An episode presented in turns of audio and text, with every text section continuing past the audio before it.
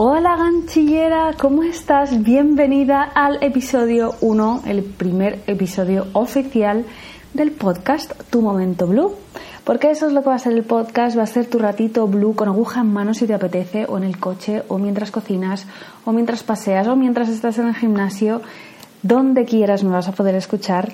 En este podcast voy a compartir contigo cosas de ganchillo y también cosas de la vida. Mi objetivo será inspirarte a llevar una vida slow y creativa y con cada episodio voy a compartir contigo un trocito de esta filosofía de vida blue que puede hacer que te sientas más feliz en tu día a día. Como estoy a pocas semanas de dar a luz, la verdad, todavía no me voy a comprometer a una publicación periódica. Eso sí, lo más seguro es que lo primero que haga cuando regrese de mi baja maternal será compartir un episodio nuevo en el podcast como siempre, avisaré a través de la newsletter, así que asegúrate de estar apuntada. Lo puedes hacer en martablue.com, en cualquiera de los formularios que encuentres por la página web. Y bueno, algo genial es que como ahora esto es un podcast mm, oficial, pues lo puedes seguir también en tres plataformas, ¿vale? La que te resulte más cómoda. Una de ellas es Spotify, otra de ellas es en la aplicación podcast de Apple y por último, también puedes seguirlo en iVoox. En cualquiera de esas tres plataformas, con que pongas tu momento blue, ahí te voy a aparecer. ¿Vale? Igualmente, como este podcast va acompañado de un post, podrías también encontrar los links directos a estas plataformas en, en, el blog. La verdad es que no pensé que montaría el podcast ahora, a poquitas semanas de dar a luz, y pensé que lo haría después, pero la verdad es que la acogida del episodio piloto que hice la semana pasada, que ni siquiera estaba en ninguna plataforma, fue como que lo grabé y lo subí al blog.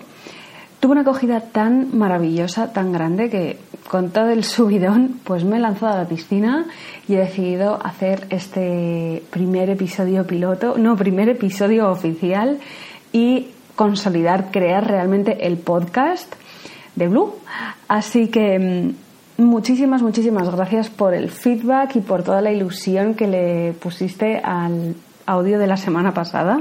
En este episodio lo que voy a hablar o voy a compartir contigo son siete trucos para no dejar una manta a medias. Porque, bueno, como sabrás, he lanzado hace pocos días mi nuevo curso online de mantas trenzadas. Es un curso en el que aprendes a crear y diseñar tu propia manta trenzada de ganchillo. Un curso que cuenta con un foro, con asesoramiento personalizado, con vídeos paso a paso, con ebooks y si además estás apuntada a la newsletter, tienes un descuento exclusivo. Y si eres alumna ya de la escuela de otros cursos, tienes también otro descuento más exclusivo todavía. Todo se ha dicho. Si es tu caso, recuerda que este cupón de descuento es válido únicamente hasta el 7 de octubre, que es el próximo lunes.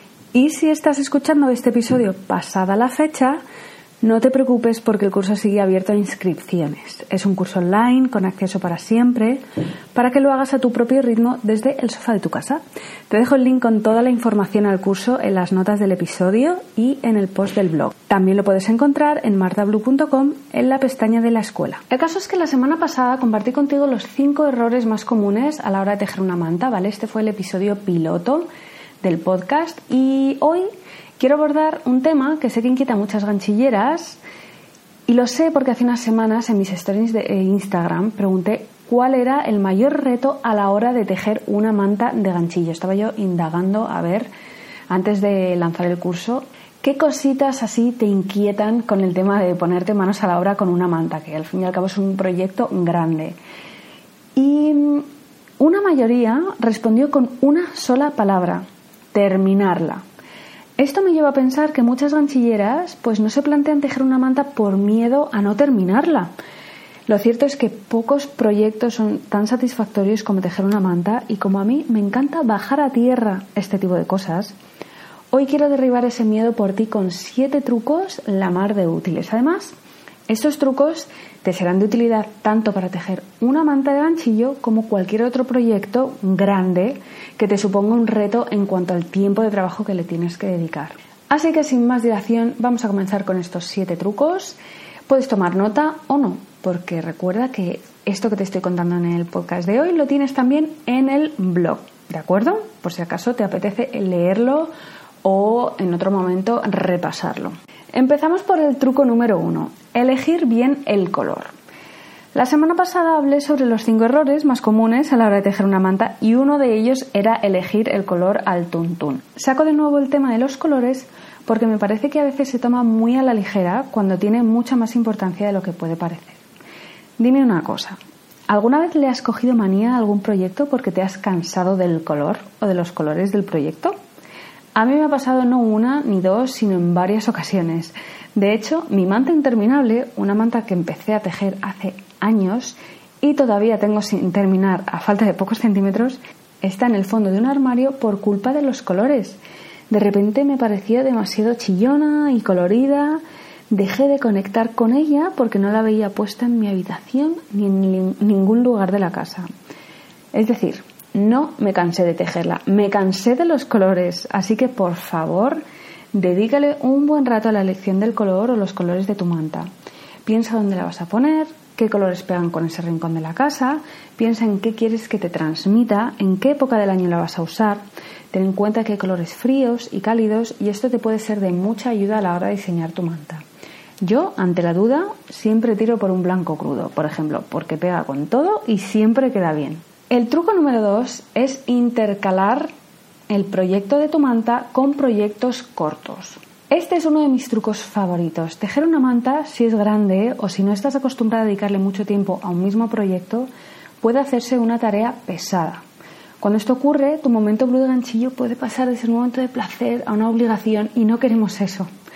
Así que una de las cosas que hago muchas veces es ir alternando el proyecto de la manta con otros proyectos pequeños y rápidos de hacer. Y cuando digo rápidos me refiero a algo que se hace en uno o dos ratitos por la tarde. Esto es genial porque te da sensación de avance y satisfaces tu creatividad. Y es que a veces tejer una manta de ganchillo grande puede ser como conducir por una carretera recta, de estas llanas durante horas. Meter proyectos pequeños entre medias es como coger alguna curva, algún paso de peatones, incluso parar a tomar algo. Sin duda hace el camino mucho más llevadero y te ayuda a que el proceso de creación no se haga tan pesado. Algo imprescindible porque no hay nada que mate más la creatividad que el aburrimiento. El truco número 3 es trabajar por objetivos.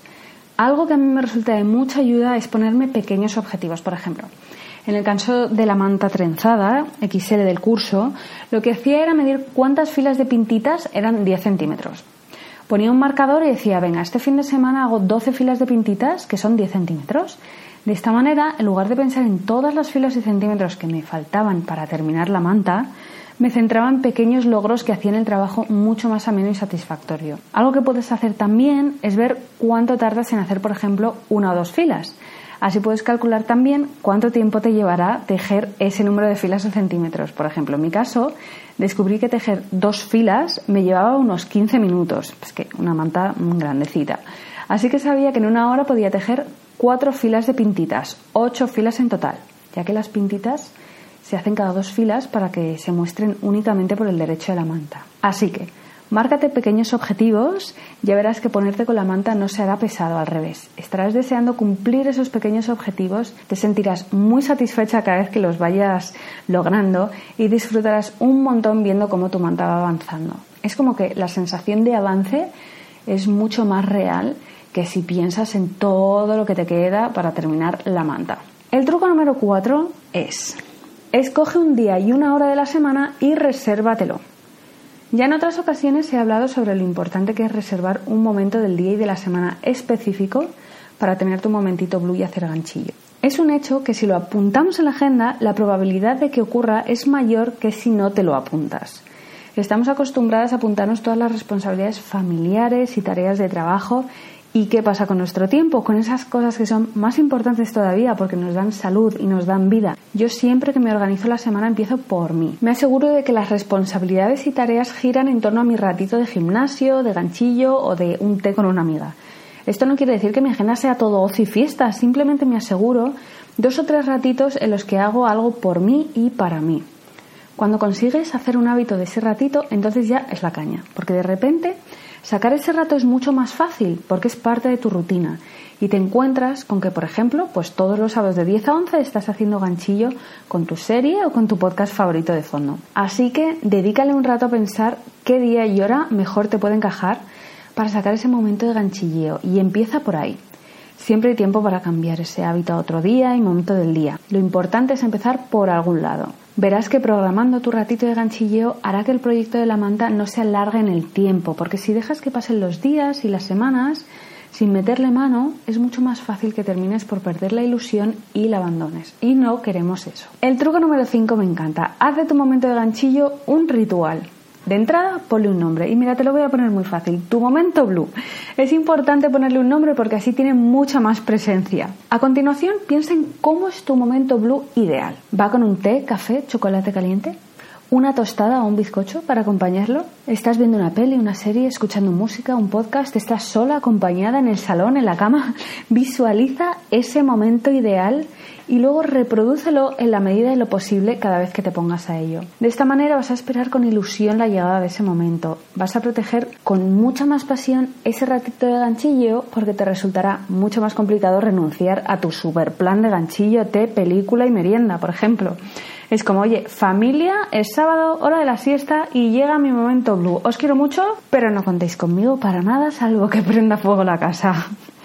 ya verás que si haces un ritual de tu momento manta, te ayudará a avanzar con muchísima más fuerza. Truco número 6. Búscate una aliada. Este truco me encanta y es mucho más fácil de lo que puedes pensar. Puedes encontrar una aliada de manera física o virtual, además, me explico. Puedes aliarte con una amiga para tejer las dos una manta, cada cual la suya, iguales o diferentes.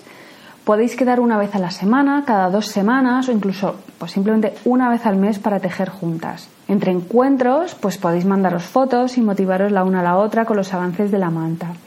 Esto último además lo puedes hacer con alguien a quien no conoces en persona, por ejemplo a otra ganchillera que has conocido a través de redes sociales. En el curso online de matas trenzadas hay un foro precisamente para esto, para que además de poder hacer preguntas y recibir asesoramiento personalizado, puedas conectar con tus compañeras de curso para motivaros mutuamente con los avances de la manta. Este truco me gusta mucho porque aún algunos de los trucos de los que he comentado, como puede ser un ritual y convertirlo en un hábito si por ejemplo pues quedas con una amiga a desayunar el primer domingo de cada mes. Con ella puedes hablar de los colores de la manta y proponeros objetivos juntas. Así que te animo a que pienses en una amiga ganchillera y le propongas que sea tu aliada en la aventura de tejer una manta de ganchillo. Piensa que la unión hace la fuerza. Truco número 7. Facilítate la vida. Es el último truco que quiero compartir contigo y ni de lejos el menos importante. De hecho, este es un truco que trato de aplicar a mi día a día a todos los niveles, tanto en mi vida personal como en mi trabajo, no solo en el ámbito del ganchillo. Muchas veces pensamos que las cosas tienen que ser complicadas para ser relevantes. Error. Esto es algo en lo que yo, de hecho, estoy trabajando mucho últimamente, porque en ocasiones me lío y le dedico mucho tiempo algo que podría ser más sencillo, obteniendo exactamente el mismo resultado. Aplicar esto a un proyecto largo como este manta es clave. Por ejemplo, no piensa, ¿cómo puedes facilitarte la vida? Para empezar, reflexiona sobre el tiempo que en este momento crees que le podrás dedicar a la manta. Podrás hacerle dedicarle un rato todos los días, una vez a la semana, tal vez solo una vez cada dos semanas. En función de esto, elige tanto el diseño como el tamaño de tu manta. Por ejemplo, en el curso de las mantas trenzadas puedes elegir entre cinco diseños diferentes, unos más sencillos que otros y que por lo tanto llevan más o menos tiempo. Si por tu situación actual tienes menos tiempo, elige un diseño sencillo. No te líes la manta a la cabeza con un diseño más complejo y nunca mejor dicho. Otra manera de simplificarte la vida sería haciendo un tamaño de manta más pequeño o utilizar un hilo y aguja gruesos con los que se avanza mucho más rápidamente.